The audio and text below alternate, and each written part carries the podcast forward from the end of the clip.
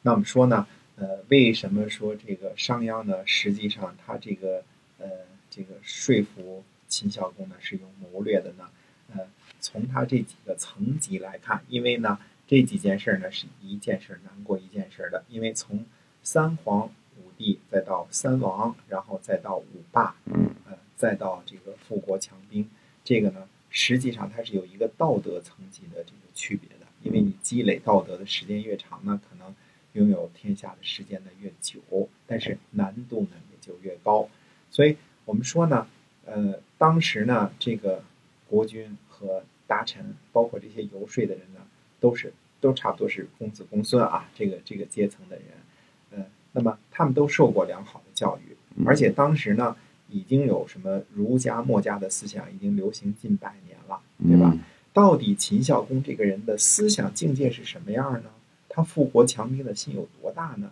所以这个商鞅呢，还是要试探一下的，因为，呃，怎么说呢？如果人家是一个道德品质高尚的人，就要做这个，呃，三皇五帝，对吧？那你这个是没有办法，这个，呃，跟他说富国强兵的事儿的。哎，所以我们比较一下，我们这这其中可以比较，也可以没有比较啊。就是说，比如说孟子见梁惠王的时候，嗯那么梁惠王说呢：“叟不远千里啊，这个何以立五国？”那么孟夫子直截了当的说：“何必说利呢？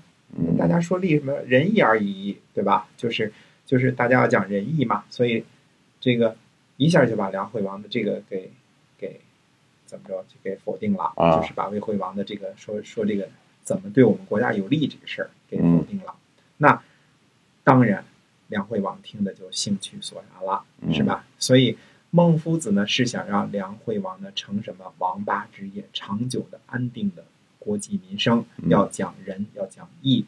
可是这个商鞅比较起来呢，他是干嘛呢？他是要实现自己的政治抱负，同时呢要追求呢列土封侯的个人利益。嗯，这两个人的思想境界呢有天壤之别，所以说呢，呃，不是孟夫子呢。呃，不懂得怎么样迅速的富国强兵，而故意走远道，而是不屑于做这些个呃长久有害的这种速胜法，嗯对这些东西不屑一顾啊。可是商鞅呢，目的就非常的明确，所以商鞅投奔秦孝公的目的呢，非常的明确，就是冲着什么？冲着招贤令来的。那你你我让你强国，你给我封地，你给我封国，对吧？然后列土封侯。所以商鞅呢，他中间是用了谋略的，先试探呢谁呢？先试探这个秦孝公到底是一个什么样的人。最后等弄明白了秦孝公原来就对富国强兵感兴趣的时候，嗯那才知道说这个正好就是我的强项。其实你让商鞅真正的来辅佐秦孝公做三皇五帝，或者哪怕做春秋五霸，他都没这个德行，未必有这个本事。啊，可是商鞅有什么本事呢？商鞅能够让你富国强兵，所以这俩是一拍即合。孟夫子对梁惠王或者对这个这个这个，呃，怎么说呢？这个魏惠王呢，那两个人就是嗯牛不入耳啊，嗯哼这个这个怎么说都说不清楚，对牛弹琴。对哎所以这个呃，游说金君主的时候，你想想商鞅啊，就就绕了这么大的周折，打了这么多小算盘儿，嗯 这个呃，可见其才干啊。从后来的这个故事发展来看呢，商鞅呢，他真是不同于这个其他的所谓的这个学者啊，他不是一个学者型的人，他是呃，有人说他是法家啊，可以说是他是。他是法家，但他不是像他后世，比如说这个法家集大成者这个韩非子啊，他不是，嗯他也不像他的前边的这个荀荀荀子这样的啊，他不是，他不是一个法家理论代表和学派的领领军人物，嗯嗯他是一个实干家，哦，他是一个实行者，就是他把法家的这个理论理论给实啊，就实是践了。哎，哎，实践了。这个呃，这个说动了秦孝公之后呢，这个还得说服群臣嘛，嗯对吧？？嗯这就有了后来呢，所谓的商鞅和其他大臣当着国君的面儿的一场辩论。嗯那么呃，秦孝公呢就找来这个呃这个几个人啊，这嗯个甘龙啊，这个呃商鞅啊，呃这些个人就呃跟大家说，我们大家一块儿这个商量商量变法的这个好与坏吧，利哎与弊吧，对吧？嗯那么甘龙就说了，他说呢，如果改变礼法，怕人们会议论你啊。我我们这儿这个很长啊，因为到战国时期，我们就尽量的简化，把这些个事情意思说出来就行了啊。那么商鞅说呢，他说：“国君您不要犹豫啊，嗯不要害怕别人议论啊。”他说：“呃，愚者呢，暗于城市；智者呢，见于未蒙。民不可以虑史。”嗯而可与乐成啊。那紧接着说呢，他说郭衍之法说呀，他说论至德者不合于俗，成大功者不谋于众。呃，法呢是用以爱民的，礼呢就是用来辨事的。嗯呃，正人圣人呢，就是苟可以强国呢，就不法其故啊、苟可以利民呢，不循其理。拿今天的话来说呢，就是什么？他说，愚蠢的这个人呐、事情成功了还不知道呢，这嗯就是所谓的呃暗于城市，对吧？成功了还不知道呢，但是呢，有智慧的人呢，事情没开始呢就可以预测。智者见于未萌，还没有萌是发芽嘛，还没哎发芽呢，就嗯是见于未萌啊。那么，呃，所以呢，这个不能和人民呢，呃，忧虑开始，但是做成了之后呢，可以和人民呢一起享用，这就是律史和这个乐成。他又引用郭衍的这个说郭衍法的这个说法说呢，说大的道德呢不合于习俗，成大功呢不能和众人商量，嗯法呢是用来爱护人民的，礼呢就是为了方便办事儿的。所以圣人如果真的能够强国的话呢，就不拘泥于旧的法律，就可以呃，只要对人民可以有利，就不遵循旧的礼法。那么嗯，秦孝公当时说善，嗯，说的好啊，好啊嗯嗯，表态了，说说说的好啊。这个甘龙就说呢，他说不对呀、他说圣人呐，这个呃都不教给老百姓不同的法，也不改变礼法教导人民。如果您变法的话，天下都会议论您的。以前是嗯人民议论您，现在天下都会议论您的。您还是再好好想想吧。那么商鞅说呢，你这些说的都是世俗的话，所以普通人呢就呃习惯于这个呃一贯以来的这些事儿，嗯就就会学者呢就会被自己所知道的这个知识呢所限制，所以呢三代不用同一种礼法都做了王，五霸呢不用同样的方法呢都成为霸主，智者做法，愚者治焉。现在我们还说这句话呢，就是呃有智慧的人呢，呃这个做了一个法律，这个没本事的人呢就被治了，就被制度了，就是智者做法，愚者治焉。说有智慧的人呢，他就管制定法律；愚蠢的人呢，就一下就被钳制住了。啊，啊，另外一个大臣呢，就杜志，这个杜志就说呢，他说嗯：“我听说呀，没有一百倍的利益不变法，没有十倍的功用不改变工具。所以遵循古法这事儿呢，它不会有过失的；遵循旧的礼制呢，不会有偏差。”呃，那商鞅就说了，他说：“过去历朝历代的法都不一样，那我们到底遵循谁的呢？对吧？嗯是这个商汤和周文王都称王了，说他们两个称王，并不是因为遵循古法才兴盛的呀。夏桀和商纣都灭亡了，并不是因为他们想变法呀，呃，才才把国家给灭亡了的。他嗯说国家呢，这个不能用，就是统治国家不能用一种方式，只要对国家有利，不一定非得效法无嗯法。那么国君呢，您就不要再犹豫了。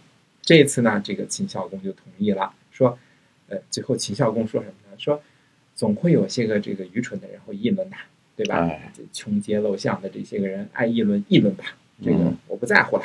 于是呢，就出了这个变法了。所以，商鞅变法的最主要的一个法律呢，叫垦草法。垦垦呢草法就是开垦的垦，嗯这个呃草呢，就是这个呃草地的草，嗯开垦草法。所以后来呢，我们这个嗯，怎么说呢？我们这个说起这个商鞅变法，都说叫什么？这个非井田开阡陌，这么哎总结。对，当时历史上没提井田什么事儿，说甚至井田是不是到战国时期还都是普遍的这个贵族用的这个这个这个这个经济形式，大家嗯都不知道。啊呃景天在在历史上很少被提起，非常少、非常少、非常少的被提起。嗯那么废井田这个事情到底有没有？不知道。开阡陌是有的，对吧？那么开阡陌是怎么回事？实际上就是垦荒的意思，嗯呃，对吧？让阡陌就是一一横一竖嘛，都哎开对成了田地了，叫开嗯阡陌嘛，对吧？开阡陌就是垦荒的意思。实际上，我们看看垦草法，就是呃，它有非常详细的规定。我们也可以说呢，垦草法呢，呃，可以简单的总结成一句话。嗯，那这句话是什么呢？就是说，强行取消一切可能性，让所有的老百姓注意啊，嗯所有的老所百有姓嗯去田里种地。就把他们给限制在天地上了。对的，嗯，那那你说到底是怎么？比如说，我们就看看这个垦草法呢，很有意思啊。我觉得，因为你历史呢，如果不是这么这么掰细了，这么去掰呢，他就不知道呢，就是我们人家总结出来的，比如说这个费景天开阡陌，可能是对的，嗯也可能是错的，对吧？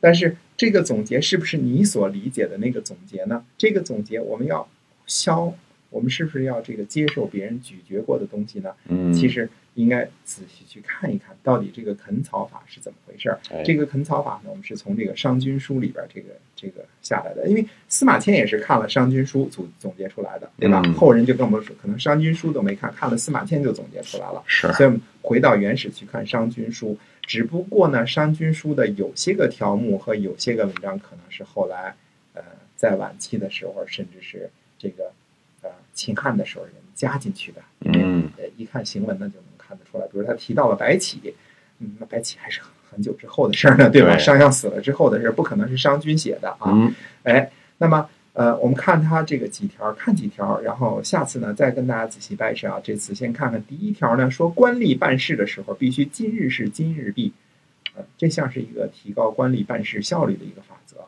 嗯那他说原因是什么？原因他们就没有时间去老百姓那儿谋求私利了。哎嗯，就没时间干坏事儿了。说农民呢不受到危害，那嗯农民干嘛去啊？就去开荒垦地啦，嗯，就去开垦荒地啦。嗯第二个呢，它是根据粮食产量来继续计计算田赋，就是你交多少地赋呢，是根据地里产了多少粮食来计算的。啊，国家的田赋制度呢，这样就统一了，就是嗯按产量来计算，就是你收了多少斤，我交多少斤的税，对吧？嗯嗯这样的，他说百姓的这个税赋呢才会公平，这样国家呢也才有信誉。大臣不做坏事儿，百姓的负担公平，就不会改变职业，那就都去种田，对嗯吧？？